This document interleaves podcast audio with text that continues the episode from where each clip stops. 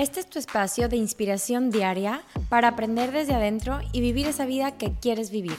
Soy Bernadette y te doy la bienvenida. Hoy te quiero hablar sobre la paciencia, pero la paciencia hacia nosotros mismos y la paciencia hacia eso que deseamos.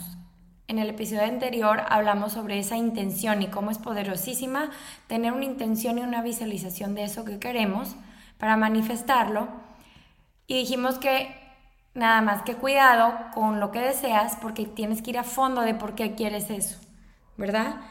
Entonces, el día de hoy es un poquito complementar para decir, está bien eso que quieres, pero ten paciencia porque va a llegar en el momento que precise llegar, por las razones perfectas por las que necesita llegar en ese momento. Muchas veces creemos que para mañana necesito que se que vuelva a yo pegar el premio mayor en mi negocio y que me vaya muy bien o que para mañana yo pueda hacer ese contrato o para mañana yo conozca esa persona que va a cambiar mi vida. Pero necesitas paciencia, ¿sí? Y necesitas sobre todo amar tu camino, disfrutar tu camino, amar el proceso, rellenarte, justo como veníamos diciendo en el capítulo pasado, de esas sensaciones que quieres sentir, pero en el presente, durante el camino, ¿sí?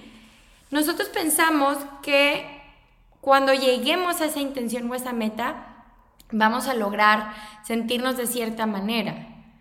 Pero realmente si no empiezas a sentirte de esta manera desde este momento, es bien difícil que después quieras, porque el cerebro eh, se vuelve resistente a la dopamina, los shocks de dopamina, donde ya lo logré y ya lo logré y ya lo logré. Y luego necesitas lograr y más y más y más. Y a veces necesitas, a ver, paciencia, pausa y con lo que tengo hoy voy a generar este sentimiento de satisfacción, de conexión y de presencia. Y yo creo que a todos nos ha pasado que volteamos atrás y vemos una foto de hace muchos años en donde no nos sentíamos dignas, donde no nos sentíamos bonitas, donde no nos sentíamos como con una vida padre. Y hoy decimos, hoy ¿qué daría por estar como estaba en ese momento? ¿Qué daría por tener el tiempo y la libertad que tenía en ese momento? O ponle lo que tú deseabas. Entonces, a lo que voy es, ten paciencia, va a llegar lo que tenga que llegar y como tenga que llegar, pero también voltea lo que tienes hoy, también abraza lo que tienes hoy, también disfruta lo que tienes hoy.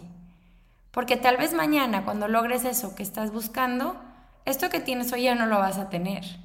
Y vas a tener el dream job, ese trabajo que tanto deseas, pero no vas a tener el tiempo libre que tienes hoy. Y vas a tener esa pareja que tanto tiempo deseas, pero ya no vas a tener tanto tiempo libre para ti sola. Y así te podría decir de todos los ejemplos de que tú estés buscando. ¿Sí? Entonces, la satisfacción es lo que nos hace sentirnos felices y en paz.